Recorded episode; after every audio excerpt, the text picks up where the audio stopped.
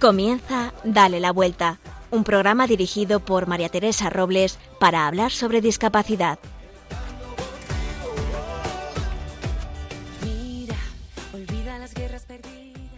Días de preparación para la Navidad. Navidad hay muchas definiciones, ¿verdad? Unas un poquito más light, que nada tienen que ver en realidad con el sentido principal, como magia, regalos caros, excesos, y otras muy profundas que muchas veces ni llegamos a comprender. Pero el sentir cristiano sí nos va diciendo varias cosas. Que nace Jesús, que es hijo de Dios, en Belén, pobre, y en una familia, y que van a adorarle pastores y reyes. Hoy solo me quiero centrar en la familia, un gran invento que Dios ha hecho, y en el que cada miembro que lo forman, forma es querido por él mismo y no por lo que se espera de él. Dice una oración de Navidad, te damos gracias de forma especial por este invento tuyo tan maravilloso que es la familia, y en concreto por la nuestra. Tú sabes que tiene muchos defectos. Nosotros tenemos muchos defectos. Pero a pesar de todo, a pesar nuestro, sigue valiendo la pena. En esta escuela primera en la que aprendemos a amar, tenemos un lugar donde podemos volver, en el que no tienes que aparentar, en el que, en el que aprendes a darte, a reír y a rezar. Podéis decirme, la familia está en crisis. Yo no lo creo. En realidad estamos en crisis nosotros, la sociedad en la que, está, en la que formamos parte, en la que queremos todos ya, solo nos importan los sentimientos, lo que yo siento, en la que cuando se rompe una relación como el matrimonio, los hermanos, nueras, yernos, padres o hijos, cuando hay algo roto lo tiramos o lo y lo sustituimos por otra persona, por un trabajo, por otros amigos. Mientras que antes cogíamos las piezas rotas, tal vez a pedazos, y se iban recomponiendo, limpiando, lijando, para luego pegarlas con mucho cariño y perdón. Tal vez ese jarrón roto que es nuestra familia ya no sea tan brillante, pero tiene muchísimo más valor y está más unido y más, más querido por todos. ¿Qué hacemos para mejorar la nuestra? ¿Por dónde empiezo? Pues tengo buenas noticias. Este es el mejor momento para retomar. Pongámonos frente al portal y pensemos, ¿qué quiero yo para mi familia futura? Y por lo tanto, ¿qué hago yo para mejorar la que tengo? Tal vez no quejarme, ayudar sin fijarme en lo que ya he hecho, sonreír por la mañana aunque no me haya tomado el café, ordenar lo que utilizo, ofrecerme para hacer eso que tanta pereza me da, dejar de ver el móvil cuando estamos en familia, ir a visitar a esa persona mayor de nuestra familia, mirar a todos con ojos de amor, valorándoles, y no de recriminación por lo que no te han dado. Termino con unas palabras de una oración para el que quiera la haga suya. Tú sabes, Señor, mejor que nosotros lo que necesitamos, nos hace, qué es lo que nos hace falta. Sabemos que como Padre no nos olvidarás nunca y nos irás dando siempre lo mejor para todos y para cada uno. Lo único que te pedimos es que cada uno de nosotros nos decidamos de una vez a seguirte, de veras, a quererte de verdad, apartando todos los obstáculos con los que nos resistimos, con los que nos defendemos de ti. Te pedimos por nuestra familia, que a partir de ahora ya es tuya. Haz, Señor, con ella lo que quieras.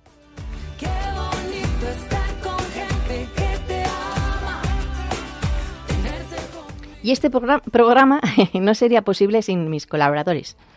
Marimar García Garrido, en la lupa Irma Páez Camino, con la que hablaremos de teatro, inclusivo.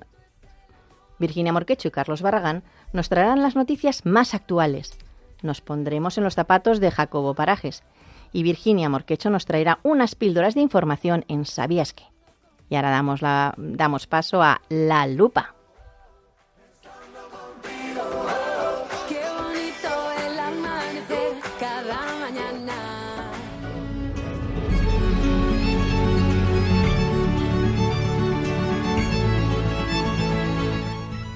Hola Irma, buenos días. ¿Cómo estás? Que has estado malita, ¿verdad?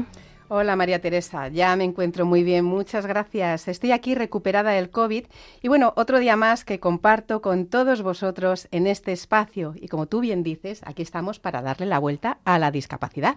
Pues sí, y además va a ser nuestro último programa del año y queríamos que fuera un programa muy especial, alegre y divertido.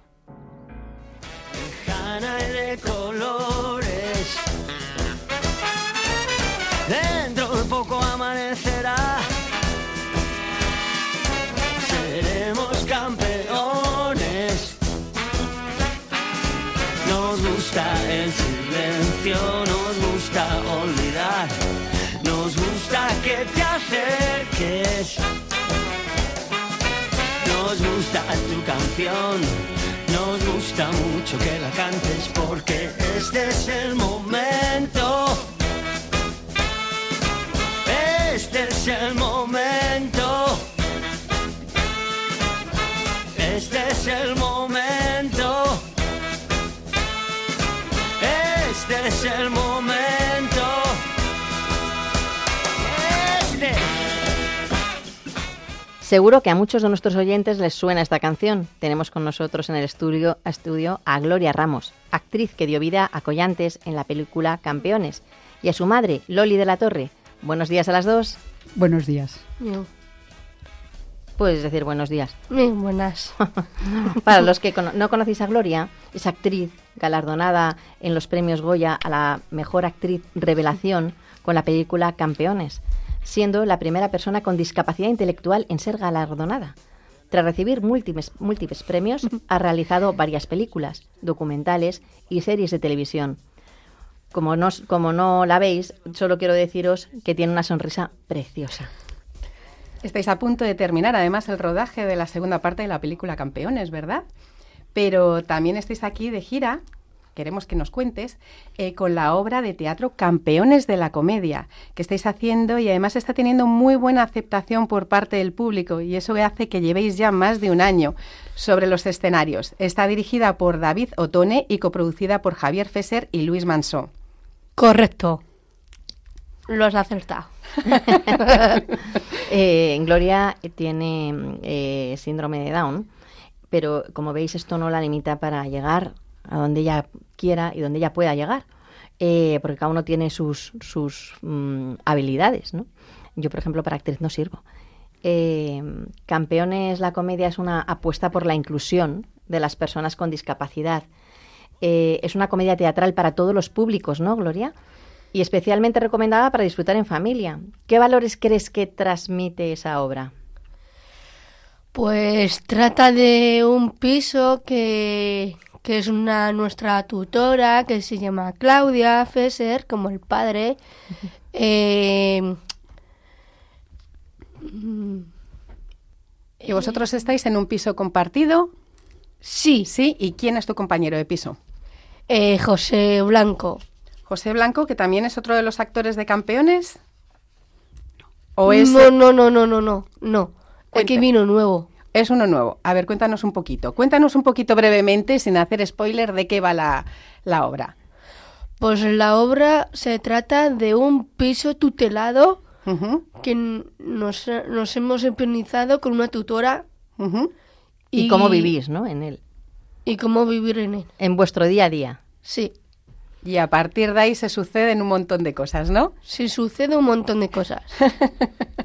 Loli, estás acompañando a tu hija durante esta gira. Sí. Eh, cuando te dieron la noticia por primera vez de que tenía síndrome de Down, ¿pensabas que ibas a tener un pedazo de actriz en tu casa? Jamás. Jamás porque te voy a contar, yo no sabía, no les había visto de cerca, nunca me había planteado dónde podían llegar ni lo que hacían. Recuerdo que alguien me dijo, aprenden a leer, que alguien que vino a verme. Madre mía, Y- aprende a y- leer y a todo. No, pero fíjate, yo no, no, es que no, no los había visto de cerca, nunca me lo había planteado. Y bueno, pues nada, empezamos ahí poco a poco y, y Gloria despuntó por el teatro y por el baile desde muy pequeña.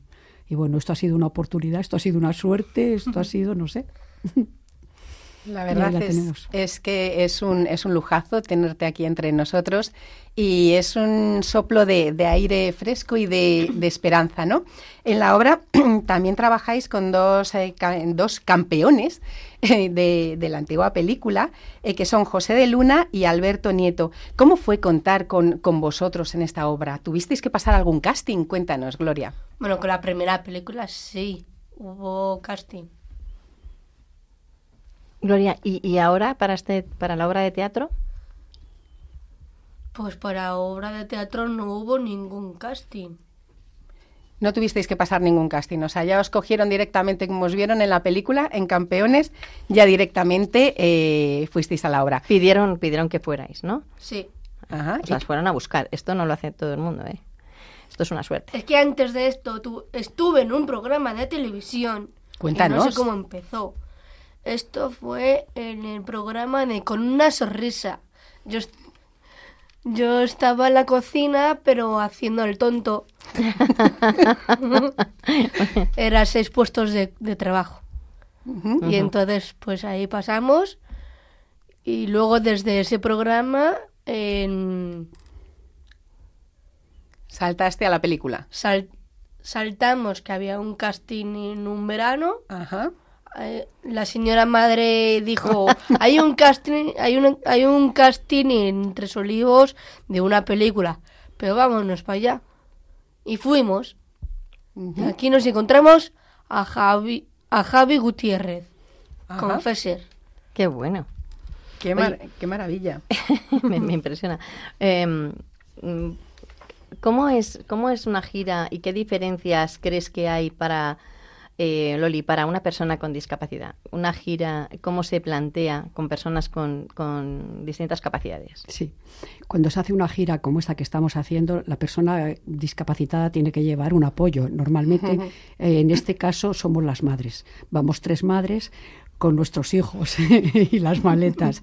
Y bueno, pues hemos hecho un equipo maravilloso. Creo que las madres estamos dando también la salsa a, a la compañía y, y la verdad es que muy bien, muy bien. Lo estamos pasando bien nos cansamos porque ya hay una cierta edad y claro lo de los viajes, pero, pero muy bien. Hemos hecho, nos llevamos fenomenal. Hemos hecho una familia. Qué importante eso, ¿eh? Pues sí, porque ya es lo que te digo, ahora las madres decimos lo que nos están dando, ¿quién nos iba a haber dicho esto? O sea, e- es el comentario que hacemos las tres. Esto no lo esperábamos, es como un regalo, porque les vemos a los hijos tan felices que realmente es como un regalo. Mm. Sí. No, no hay que ver más que tu sonrisa. O sea, es una- de oreja a oreja. Y Gloria, el hecho de que esto sea una obra inclusiva, pues eso tiene un gran enriquecimiento a nivel personal, tanto para vosotros, las personas que tenéis discapacidad, como para los actores que no tienen discapacidad. ¿Qué es lo que habéis aprendido unos de otros? Aprender es leer el guion, aprenderse el guion de... Una vez que lo tienes ya más ensayado, ya lo tienes de memoria. Mm. Porque la, de, la obra de teatro ya te sabes de memoria, no es como el cine. Porque el cine eh, repite escena, repite escena, repite escena. Aquí no te da para no repetir, pasa. claro. Aquí no. Eso te no quería, puedes. te quería preguntar. ¿Qué pasa cuando se te olvida el guion? Porque en cine no hay ningún problema. Tú llegas y repites. Pero ¿y en el teatro? Cuando se te olvida el guion, ¿qué ocurre? ¿Qué hacéis? ¿Improvisas? Bueno, cuando sale algo sí. Pero cuando improviso tanto... mm, em, de momento tengo la, la, la obra en la cabeza. Claro, o sea, no, no- no- tú no eres de improvisar. Sí. Sí, también. también. Su madre hace gesto con la cabeza. No la estáis viendo, pero dice sí, que improvisa. El gesto es de sí, con la mano incluso. O sea, debe ser magnífico porque a lo mejor cada día va uno a, a la obra y cada día pues el diálogo es diferente. Eso es una maravilla. Eh, lo- los actores que, que ya son profesionales dicen no podemos desvirtuar la obra porque claro improvisa que no veas sí sí Es buenísimo. Desde luego la obra hay que ir a verla. Oye, los actores siempre reconocen que tienen eh, manías. ¿Tú tienes alguna manía antes de salir a, a escena? Bueno, cuando haya algún enfado de algo, sí. Mm, Mejor, mejor me callo porque no Eh, eh, Gloria, intenta acercarte un poquito, Ah, ¿vale? vale. Siempre para hablar, gracias. o sea, por ejemplo, eh, yo qué sé, necesito empezar con el pie derecho o tengo, no me puedo ir vestida de amarillo. Hay algunos que son así de especiales. Respirar. Eso dicen, sí, respirar. Tú respiras, o sea, tú antes de empezar respiras. Ah, tranquilamente. que sepáis que antes de empezar el programa, la que nos ha dado tranquilidad ha sido Gloria. Ha dicho, tranquilos, no pasa nada, vamos muy bien. o sea, que se ve que ella lo hace en general. Oye, esto es un aprendizaje para la vida que a mí, desde luego, Me lo voy a aprender y me lo quedo para mí, ¿eh, Gloria? La frase de Gloria es, las prisas no son buenas. Eso cada vez que... Eso siempre, nunca. siempre. Yo estoy de acuerdo contigo. Toda la razón del mundo, ¿eh? Es verdad. Porque como uno vaya con prisa, le sale todo mal. Tienes toda la razón. Pues a, a su La copió. Bueno, a su hija también le pasa muchas veces. Tanta prisa, que si Rodrigo, que si Diego. Nos vamos a enterar de toda tu familia. Mira, con la pandemia eh, está claro que todos hemos cambiado un poquito nuestros hábitos, nuestras costumbres, y hay mucha gente que no ha vuelto al cine y al teatro porque está más cómodos en su casa, en el sofá, con la mantita. Y, pero bueno, en el cine, o el cine lo puedes ver en casa, digamos, pero el teatro no lo podemos llevar a casa. ¿Qué le dirías tú a esas personas para que vayan al teatro y que vayan a verte a ti en la obra? ¿Qué les dirías a esta obra inclusiva? Primero que no se hagan los vagos. y segundo porque si tiene que ir al cine, eh, no- bueno, no es obligatorio, pero no se tiene que perder una película que se está haciendo de tantas escenas divertidas y que se anime toda, o sea, toda la gente que piensen un poquito de ver la película, qué es que lo que se lo van está a pasar pasando. bien, ¿no? Claro. Se lo va a pasar, se lo va a pasar genial.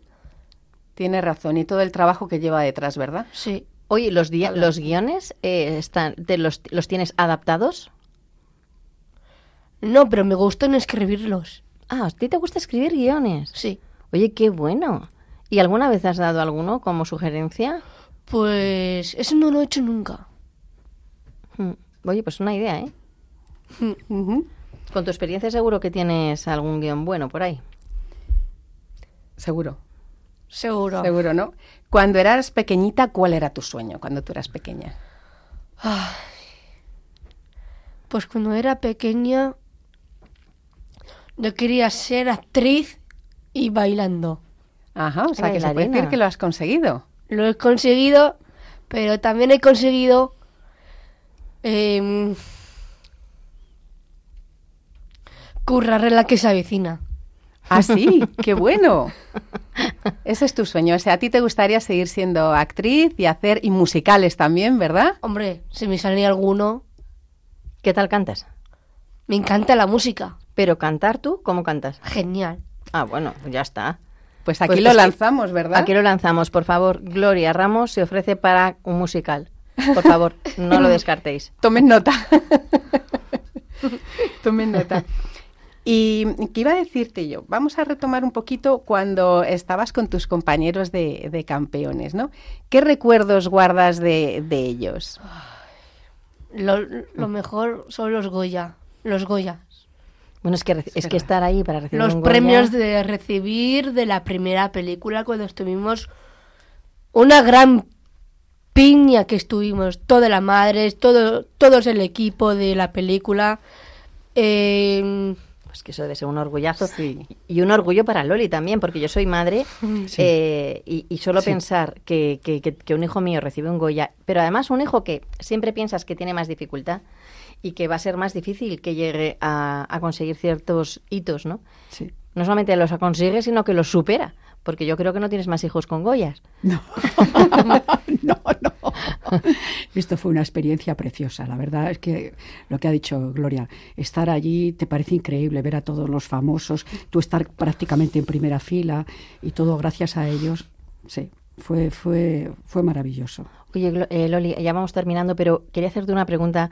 Eh, ¿Qué le dirías a estas madres que, eh, bueno, como yo, que tenemos hijos con discapacidad intelectual, eh, que, bueno, pues que a veces ponemos el techo antes de, de que de que se lo ponga, eh, o sea, de que lo tengan ellos mismos, porque todos tenemos un techo. Eh, ¿Qué le dirías a estas madres que empiezan? Pero, y también, ¿qué le dirías a aquellas que piensan que sus hijos van a ser eh, presidentes de gobierno? O sea, tenemos como las dos versiones, como muy opuestas. ¿Qué, qué nos puedes decir tú con tu experiencia? Pues tú lo has dicho, no hay que poner fe- no hay que poner techo porque no sabemos dónde van a llegar. Y otra cosa que hay que perder el miedo, porque mm, y esto es que yo lo he visto por mí todavía peco por ese lado. Eh, somos muy protectoras las madres y hay que soltar. O sea, eh, yo, por ejemplo, Gloria, cuando a mí en la fundación me decía, pues tiene que ir en transporte público sola, de verdad lo oía y decía, mi hija no. Yo pensaba, bueno, sí, eso lo harán otros, mi hija no. Mm. Y efectivamente lo hizo y gracias a, ello, pues tiene un trabajo donde está fija, muy bien considerada, o sea, pues una autonomía y una vida muy, muy normal. Y, y crecen. Y o muy sea plena. que- sí. ¿Y tú, Gloria, qué mensaje lanzarías a las personas que tienen discapacidad y que te están escuchando ahora? ¿Qué mensaje de optimismo? Pues que espero que consigan a, a, aprenderse un guion de, de una película, de una serie o de una obra de teatro, en cualquier cosa, eh, otras ayudas. Que pueden conseguir las cosas con esfuerzo se pueden lograr, ¿verdad? Sí. Nos quedamos, yo creo que con eso. Yo ¿eh? me voy a quedar también con esto. Y nada, pues ya llegamos al final de nuestro, de nuestro, de nuestra lupa. Y muchas gracias, Gloria Ramos, actriz de campeones de la comedia, y de su madre Loli de la Torre. Gracias por acompañarnos esta mañana en este último programa del año. Ya sabéis que esta es vuestra casa. Muchas gracias a vosotras. Gracias. Gracias. Iremos a veros. Ay, muchas gracias. El miedo no suele encontrar al que sabe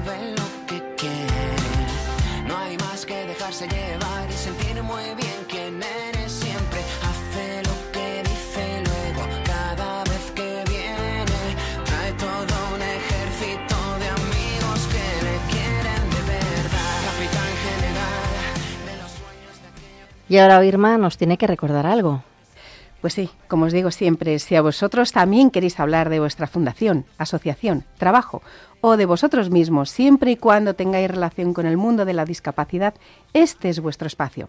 Podéis poneros en contacto con nosotros escribiéndonos a dale la vuelta a o a nuestra cuenta de Instagram a arroba dale la vuelta radio. Estaremos encantados de escuchar vuestras propuestas. Y hoy me quiero despedir con la frase de J.K. Rowling. En realidad, son nuestras decisiones las que determinan lo que podemos llegar a ser, mucho más que nuestras habilidades. Uy, me trabo un poco. Pero es muy bonita la frase, Irma, con la que hoy nos despedimos, la sección de la lupa. Volveremos a vernos el 16 de enero, porque el 2 de enero tenemos un programa especial de Navidad. Es verdad, que paséis todos una muy feliz Navidad y un próspero año nuevo. Hasta el año que viene. Adiós. Olvida las guerras perdidas, el tiempo sana las heridas, que todo lo que se ha Y ahora me gustaría que prestarais atención. ¿Sabéis por qué podéis escuchar este programa? Porque gracias a vuestros donativos podemos escuchar Radio María y se puede emitir. Así que os dejo un mensaje del director, el padre Luis Fernando de la Prada.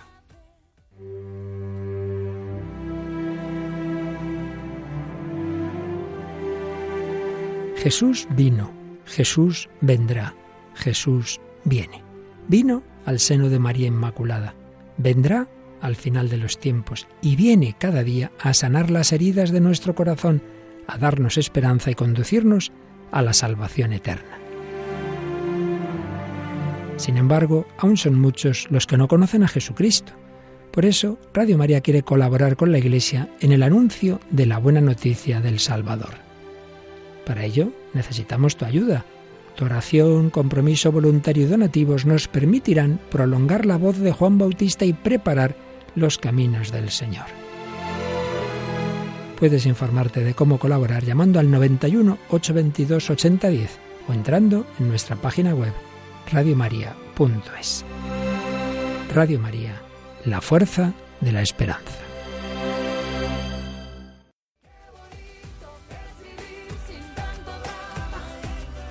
Virginia Morquecho y Carlos Barragán nos tienen al tanto de la actualidad.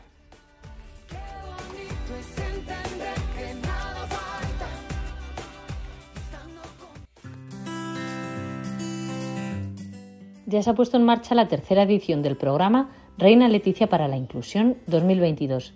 Se trata de unas ayudas dirigidas a estudiantes con discapacidad mayores de 16 años y que realicen sus estudios en institutos, centros educativos y universidades.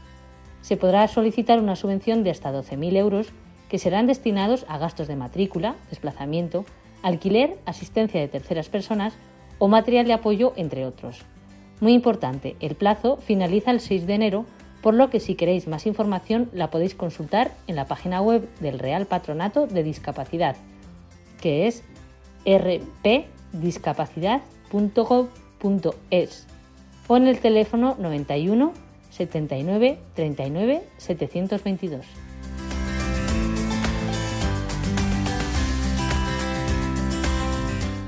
Cáceres será la sede del octavo Congreso de la Confederación Estatal de Personas Sordas. El encuentro tendrá lugar en el Palacio de Congresos de esta ciudad los días 9 y 10 de junio. Desde la organización se explica que en el Congreso se tratarán los objetivos y estrategias de la entidad y las líneas de actuación y trabajo de los próximos años.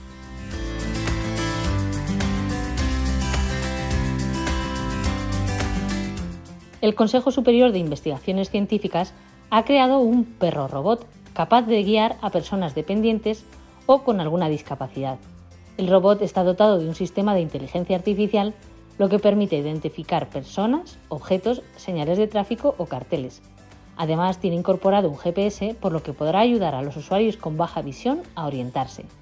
El robot también podrá hacer posible acciones como pedir un taxi o detectar signos de alerta.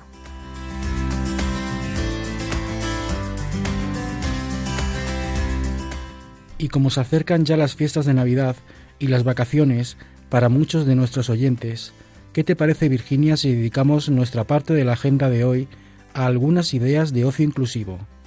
Recordamos que podéis encontrar propuestas como campamentos navideños, exposiciones, actuaciones y otros eventos en los ayuntamientos y centros cívicos de vuestros pueblos y ciudades.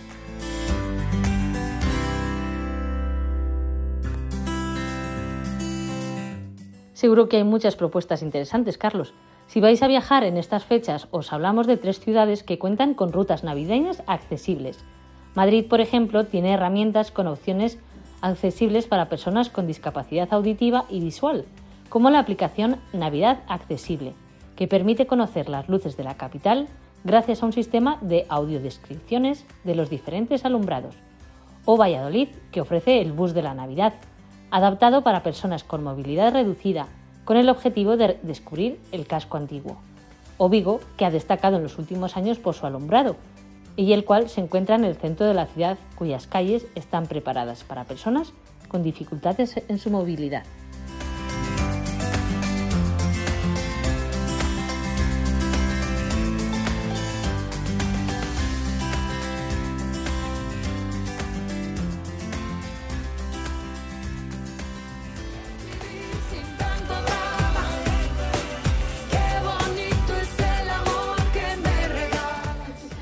Carlos Barragán, no te vayas, que nos queda todavía oír la voz de los oyentes. ¿Qué te parece si nos haces un resumen de lo que nos han dicho las personas, lo que nos han pedido eh, y que así nos escuchan eh, durante todo este tiempo que llevamos de año? Pues me parece estupendo. Como recordaréis, esta sección la creamos hace unos meses porque este programa no existiría sin vosotros y creemos que es muy importante saber vuestras opiniones y que nos hagáis llegar vuestros mensajes, sugerencias, peticiones. Es una parte esencial de darle la vuelta. Nos habéis pedido hablar de las situaciones de los más mayores, del síndrome de Red o de algunas enfermedades raras. Hemos aprendido a hablar más despacio para que nos entendáis mejor y dar visibilidad a algunos problemas, como nos habéis sugerido en algún mail. Seguiremos el próximo año dando voz a los oyentes en esta sección, así que no dudéis en hacernos llegar vuestras inquietudes. Y quiero terminar recordando que en redes sociales estamos cada vez más activos. La semana pasada hicimos nuestro primer directo donde los seguidores del programa manifestaron la ayuda y el bien que hacen los contenidos que ofrecemos.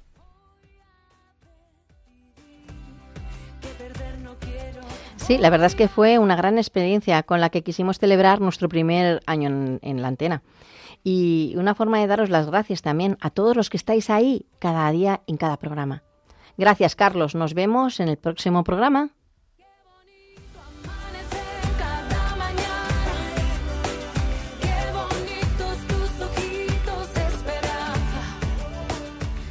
Y para los que os incorporáis ahora a nuestro programa, estáis oyendo Dale la Vuelta un programa dedicado a la discapacidad. Y ahora damos paso a la sección de Ponte en mis zapatos. Los sueños cambiaron el destino de los hombres y de las naciones.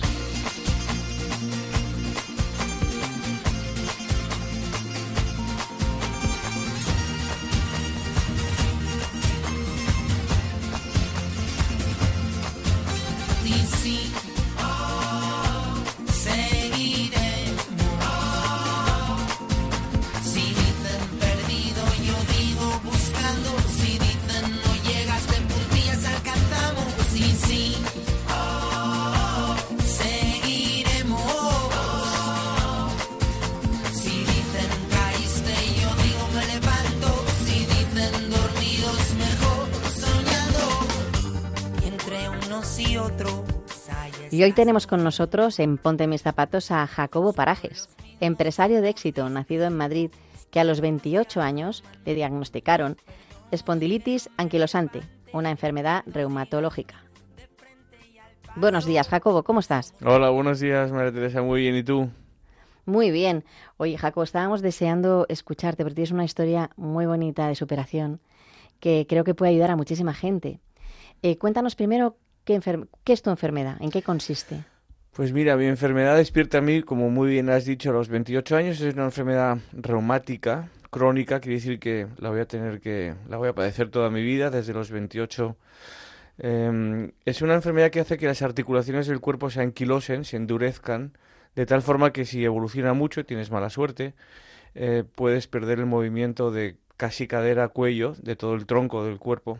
Y esto es duro, lo- pero lo que es más duro es que tienes que convivir con un dolor extremo durante mucho tiempo. Yo he tenido dolor extremo durante 12 años, eh, durmiendo sentado 6 años, muchos años en los que levantarme por un vaso de agua era una aventura, ¿no? Pero mm, es una enfermedad que yo llamo, y mucha gente llama la enfermedad silenciosa, por fuera no se ve, es todo un dolor, una inflamación interna de las articulaciones y entonces no tiene esa manifestación externa que tiene otras otras Es un poco lo que te dicen normalmente, pues yo te veo muy bien, ¿no? Sí. Esto debe ser una frase eh, del día a día tuyo. Hay gente que me dice, ¿tienes, tienes, eh, sigues teniendo espondilitis? Pues mira, sí, lo seguiré teniendo siempre. Eh, yo, yo, si me permites, antes de nada, me gustaría animar a quien tenga espondilitis y nos, es- nos esté escuchando, o familiares, que a veces es mucho más difícil, ¿no? El dolor en una persona querida que en, que en uno mismo, pues a que tengan ánimo, que, que no se preocupen, que esta enfermedad ya está muy investigada, que no es una enfermedad nueva, lo era hace 25 años, ya no lo es, y que y quería darles un pues un mensaje de esperanza, ¿no? Me sé que hay gente que sufre mucho por la espondilitis, el dolor es complicado de gestionar, pues mucho ánimo. Bueno, tú empezaste eh, con 28 años, pero estabas ya trabajando, tenías una, una carrera prometedora y muy... eh, estabas en Londres, si no me equivoco, Sí. y tuviste que parar radicalmente tu vida. No, eh, yo estaba en Londres, el primer síntoma de dolor fue viviendo en Londres, tuve la suerte que me traje, la, la empresa para la que trabajaba me trajo directamente a España, no por la espondilitis, sino porque fue coincidencias de fechas, y aquí ya me puse en manos de médicos, me dijeron, tienes una cosa rarísima, para mí era muy raro entonces, pero fíjate, yo desde el primer momento, sin saber muy bien lo que tenía, hice dos cosas. Una, nunca, jamás mirar en internet qué es espondilitis anquilosante. Esto es importante. ¿eh? Es, yo creo que es de las cosas más importantes. Y lo hice de forma casi, casi intuitiva, ¿no? No quería ser rehén de aquella información negativa que, o tóxica o la más extrema que me iba a encontrar. Y otra es asumir que la vida es como es y que a veces tiene sus cosas muy buenas y a veces sus cosas malas y que a una edad joven tienes tanto dolor, no te queda más remedio que aceptarlo. La aceptación es muy importante en todo lo que nos pasa en la vida. Eh, claro, yo te lo cuento en- con una perspectiva de unos años y es, es fácil contarlo ahora. Me costó un tiempo, pero no paré en mi vida. Jamás dejé de ir a trabajar. Seguí con mi compromiso de ir a trabajar e intentar ser útil en el equipo de trabajo del que formaba parte, mis proyectos personales y profesionales. Y para mí mantener la acción, aunque fuese una acción más torpe, porque me encontraba con dolor y por tanto más limitado, era muy, muy, muy importante. Jamás tirar la toalla. Eso se convirtió en una actitud determinada que es la que me ha llevado a hacer las cosas que he conseguido hacer con el tiempo, ¿no? Pero yo recomiendo no hay que tirar la toalla, hay que abrazar el dolor, hay que aceptar el dolor y a partir de ahí eh, intentar entender las enormes posibilidades que todos tenemos desde la adversidad. Esto puede suponer una oportunidad en vez de ser un, una Bueno, piedra en el camino. Para mí, sin lugar a dudas, una vez más, insisto, viéndolo en perspectiva, ha sido una oportunidad. Yo empiezo muchas de mis conferencias diciendo gracias, gracias a tener espondilitis anquilosante, he conseguido cosas que jamás habría conseguido porque no habría intentado si no lo tuviera. A mí la espondilitis anquilosante me ha metido en un camino vital del que ahora me siento muy orgulloso. Oye, pero hubo un momento en el que, un punto de inflexión tuyo, en el que dejaste el trabajo Sí. y mm, porque empezaste a nadar. No, no, no, dejé mi trabajo porque me fui a dar la vuelta al mundo. Ah, es verdad, porque Sí. te fuiste a dar la vuelta al Yo- mundo. yo tenía un que a mí me- sueño. esto me, me impacta muchísimo porque con ese dolor, Sí. ponerte a dar la vuelta al mundo, Sí. eh, sí que tenía que ser un gran reto. Es un doble reto. De- dejé mi trabajo, una seguridad económica, una seguridad laboral, para lanzarme al mundo. Mi sueño desde mi infancia, adolescencia, juventud era viajar, viajar mucho. Siempre pensé me gastaré el primer sueldo viajando. Era muy, eh, era muy soñador. Hemos empezado el programa de hoy con sueños. Yo apuesto por cumplir con los sueños y que los sueños se apoderen de nosotros. Y a veces yo escucho mucha gente, no tengo un sueño, no te preocupes. Tienes que estar abierto a tener un sueño y ese sueño te va a tocar. A mí me tocó el sueño de dar la vuelta al mundo. Me vi en la en la duda de si podía cumplirlo o no por culpa del dolor, pero un día dije o ahora o nunca. Un día me llamaron y me dijeron, me llamó otra paciente con espondilitis y me dijo, tú y yo vamos a sacar una silla de ruedas, algo que es del todo incierto. Eh, en mi caso ha sido incierto, entonces pensé, o ahora o nunca. Y eso es lo que me animó a dar la vuelta al mundo. Estuve 15 meses viajando por el mundo con una mochila, con dolor, pero con mucha ilusión. Una mochila llena de dolor y llena de ilusión. Y la ilusión pudo más que el dolor. ¿Este viaje te ayudó a cambiar tu forma de ver el dolor? Este viaje me ayudó a cambiar, me, ayudó a entender más el dolor, cap- la capacidad que tenemos de arrastrar el dolor junto con el sueño y cómo esa mezcla hace que el sueño y la ilusión por cumplirlo sea superior.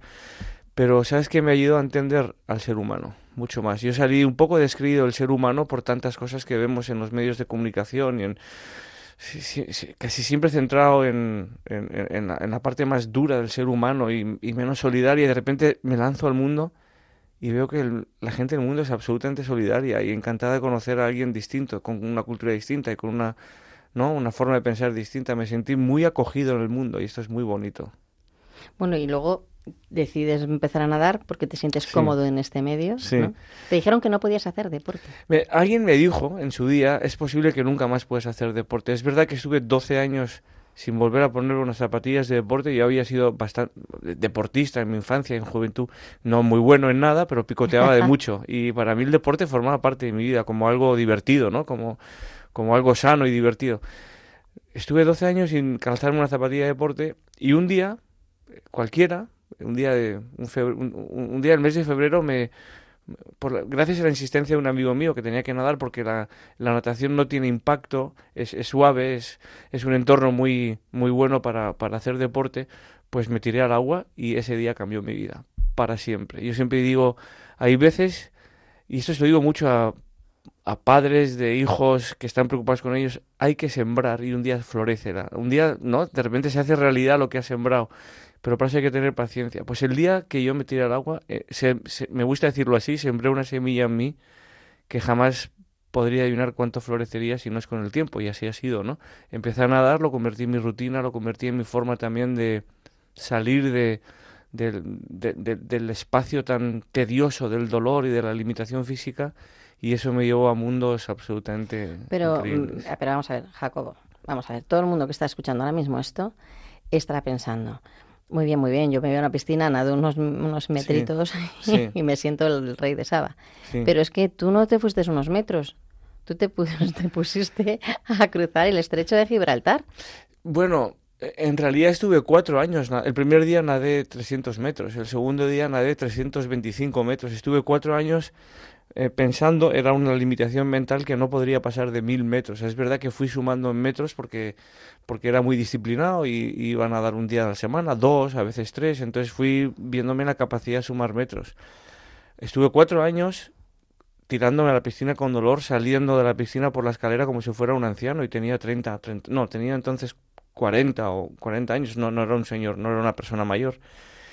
Y esos cuatro años son los que un día, después de cuatro años, me impulsan a abrazar un reto como forma de ver hasta dónde están los límites, ¿no? He nadado durante cuatro años Ahora a ver si puedo cumplir con el gran sueño que se cruzó en mí, de- en mí de forma impulsiva de cruzar el estrecho Gibraltar. En honor a la verdad, en ese momento justo entré en un tratamiento que es un inmunosupresor que recomiendo, si puedo hacerlo, Sí, sí. eh, a las personas que tienen espondilitis anquilosante que pregunten a sus reumatólogos. Ante mi sorpresa o a mis- ba- bajo, a- a- para mi sorpresa hay- hay, fer- hay enfermos de espondilitis que no saben que Que no existe saben. este tratamiento, lo cual me sorprende mucho. Yo entré en este tratamiento y el, el efecto del tratamiento muy bueno para mí, junto con el efecto del, eh, de la natación, el deporte, la vida activa, la vida activa que sobre todo te afecta al coco más que al cuerpo, pues me llevó a aceptar este reto de cruzar el estrecho Gibraltar. Oye, y luego, mm, bueno, te detectan un tumor ese Sí. mismo año. O sea, cuando la vida te sonríe, parece que mm, la felicidad vuelve de manera plena. Sí, sí eh, nada más cruzar el estrecho Gibraltar. eh, a mí me gusta decir, toqué el cielo, búscate un reto, lucha por él, y cuando lo alcances tocarás el cielo. Toqué el cielo, de- tocar el cielo quiere decir, Sí. estaba lleno de ilusión, de orgullo, de alegría. Además, lo, tuve la enorme, enorme suerte de compartirlo con la Fundación Síndrome de Down de Madrid. Todo lo que conseguí eh, de financiación, patrocinio para este de este reto se lo di a la Fundación Síndrome de Madrid para que ellos hicieran lo que quisieran hacer con, eh, eh, era como un pleno al 15, estaba absolutamente feliz y de repente, a los dos meses, la vida me dice, te toca volver a gestionar el siguiente escollo, ¿no? Em, ¿Qué has aprendido con el primero? ¿Para qué te sirve el segundo? A mí me gusta mucho decir, esto no es mío, lo he aprendido en el camino, me gusta mucho pensar y decir que no nos tenemos que preguntar por qué pasan las cosas, sino para qué pasan, ¿no? Y a veces la respuesta al para qué llega mucho más adelante, pero hay que intentar encontrar esa respuesta. ¿Te rebelaste contra Dios, contra la vida? ¿Te rebelaste? Jamás, Dijiste, nunca. "Mm, ¿pero esto por qué? O sea, porque si yo ya, yo ya te- tengo lo mío, o sea, tengo una cosa que es crónica, es que es para siempre. ¿Por qué? Créeme que en estos 25 años ni una sola vez le he pedido explicaciones a nadie y a nada. A Dios, por supuesto, no. Él, él sabe por qué lo hace.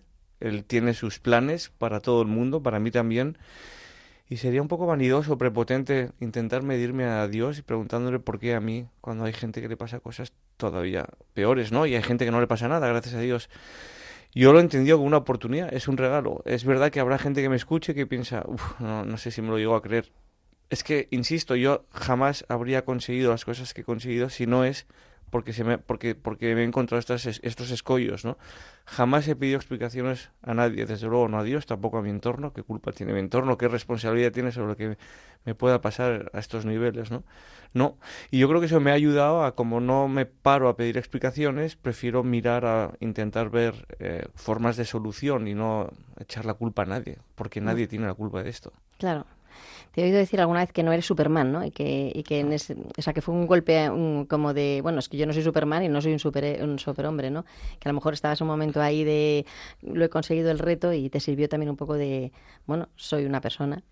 Sí, a mí me gusta también decir que los retos grandes en la vida, y, y muchos de los que nos escuchan seguro que han conseguido grandes retos, eh, se tienen que celebrar desde la humildad. La humildad es muy importante. Y no digo una humildad impostada, una, no, una falsa, no, lo digo de verdad.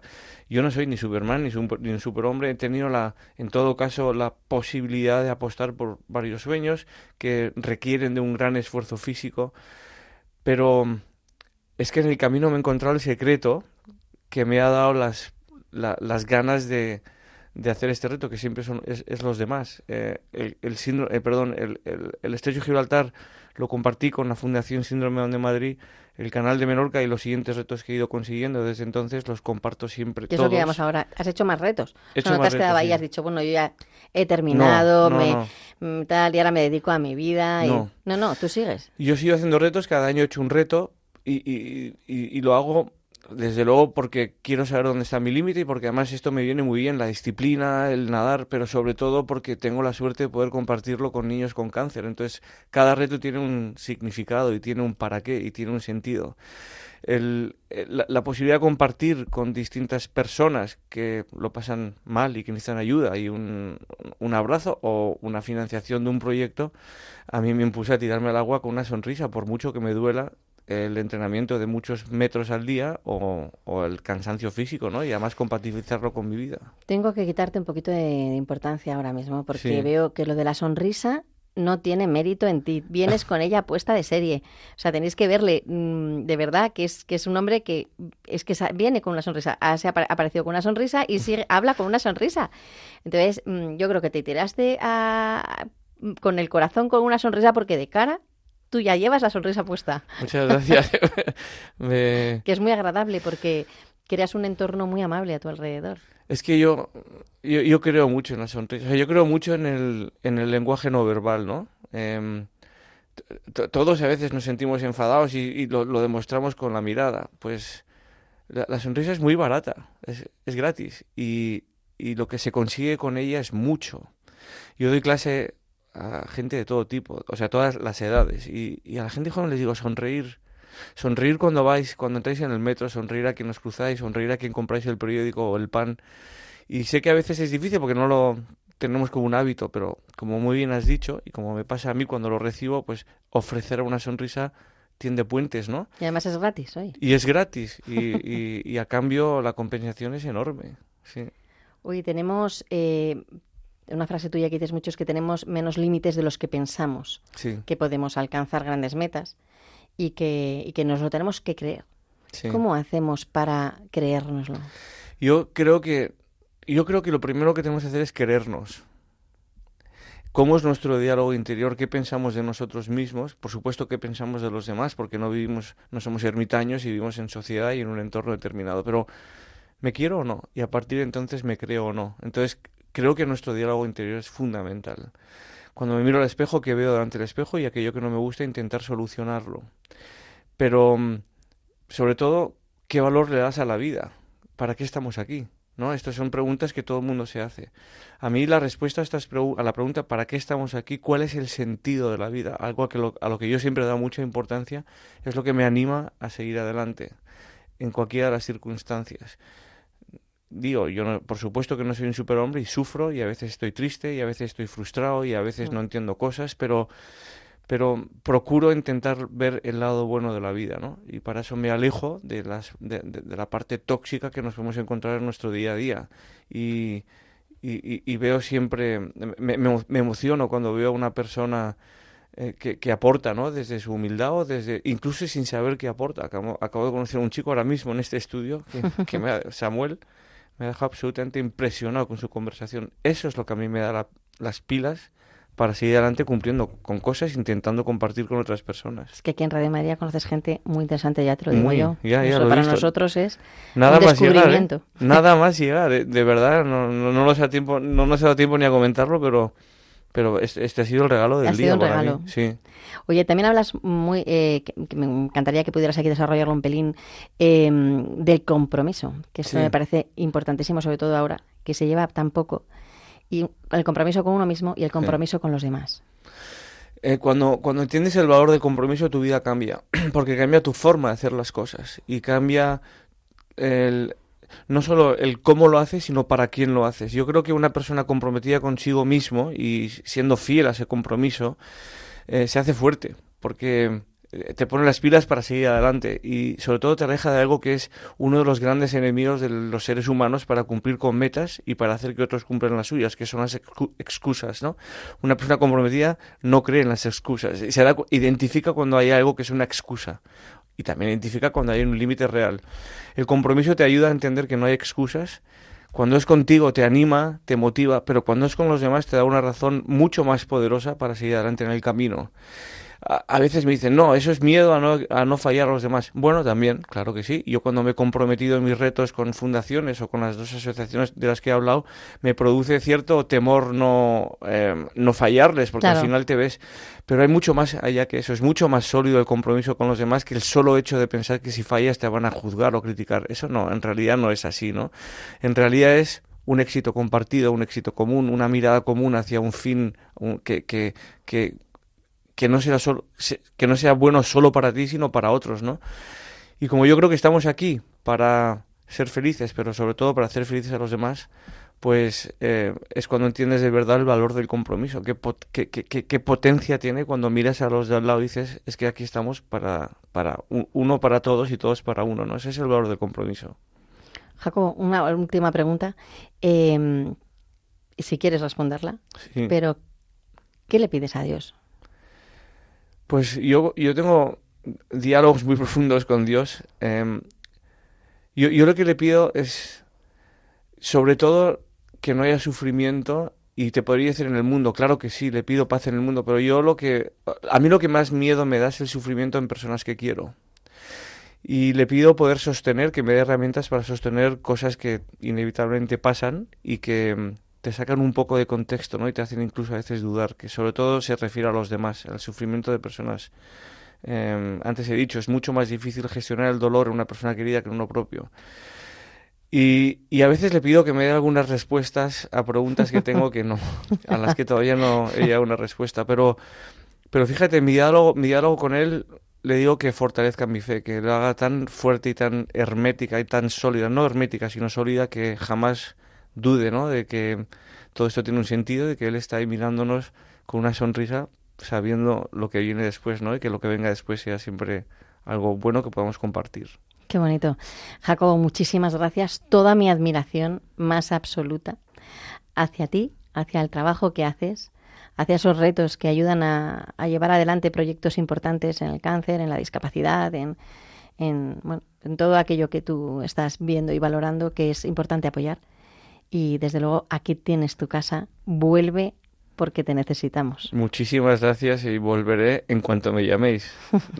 te tomo el, la palabra, ¿eh? Muchas gracias. Gracias.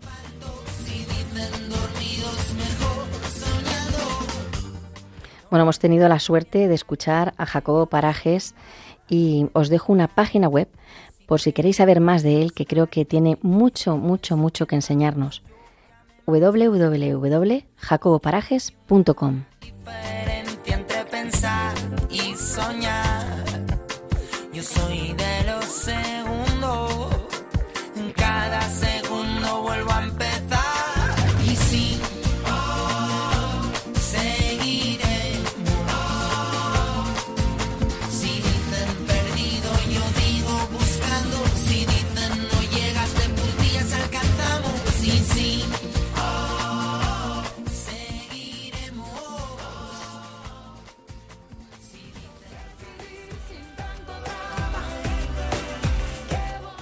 Y ahora os dejo con Virginia Morquecho en ¿Sabías qué? Adelante, Virginia. Muy buenos días. Hoy en la sección de ¿Sabías qué? trataremos de acercarnos a un tema muy actual, el Alzheimer.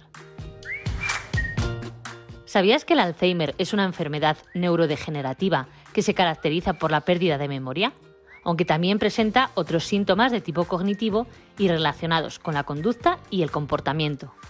Es una enfermedad muy conocida, pero ¿cuál es el origen? Esta enfermedad lleva el nombre del alemán Alois Alzheimer. En 1906, el médico notó cambios en el tejido cerebral de una mujer que había tenido una enfermedad mental extraña. Sus síntomas incluían pérdida de memoria, problemas de lenguaje y comportamiento impredecible. En el cerebro se encontraron muchas agrupaciones anormales, ahora llamadas placas amiloides, y conjuntos de fibras enredadas conocidos como ovillos de Tau. Aunque el origen de la enfermedad no se conoce con exactitud, al tratarse de la causa más frecuente de demencia, existen muchos estudios, teorías y ensayos al respecto. Entonces las causas son todavía un poco inciertas. Pues sí, aunque se cree que en personas con Alzheimer de inicio temprano, la causa puede ser una mutación genética. Si el inicio es tardío, surge de una serie compleja de cambios cerebrales que pueden ocurrir durante décadas. Las causas probablemente incluyen una combinación de factores genéticos, ambientales y de estilo de vida. La abuela de mi amiga, que tiene Alzheimer, se pierde con facilidad. Es uno de los síntomas, como el olvidar nombres, citas o conversaciones. También tienen problemas para concentrarse o con el tiempo dificultad para tomar decisiones o llevar a cabo acciones cotidianas. Pero también debemos decir que hay muchas acciones que se preservan durante el tiempo, como cantar, leer, bailar, dibujar o hacer manualidades. Esta enfermedad a veces asusta, pero terminamos con cosas bonitas. Por supuesto, como ya hemos dicho, hay muchos estudios y proyectos en marcha para ayudar a los pacientes de Alzheimer. Uno de los más recientes es de la Universidad de Yale y se trata de un fármaco experimental que podría revertir los daños cerebrales. Y otro es el descubrimiento de un grupo de investigadores del Hospital 12 de Octubre de una proteína que podría ralentizar la enfermedad. Y hasta aquí la sección más curiosa de Dale la Vuelta. Hasta pronto.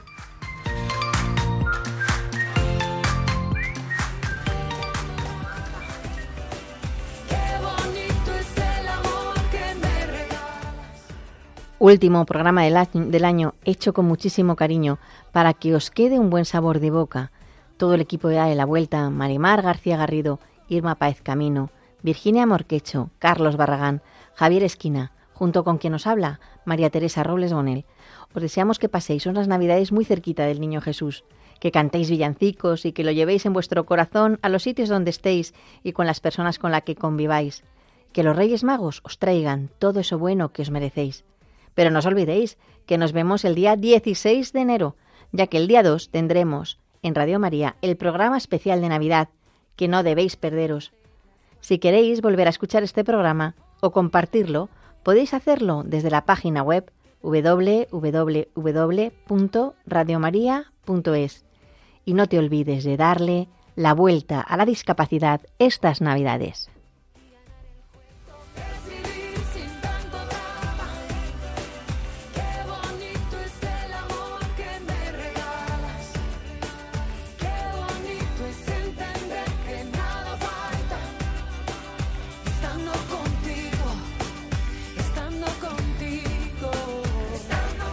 Concluye así en Radio María, Dale la Vuelta, un programa dirigido por María Teresa Robles para hablar sobre discapacidad.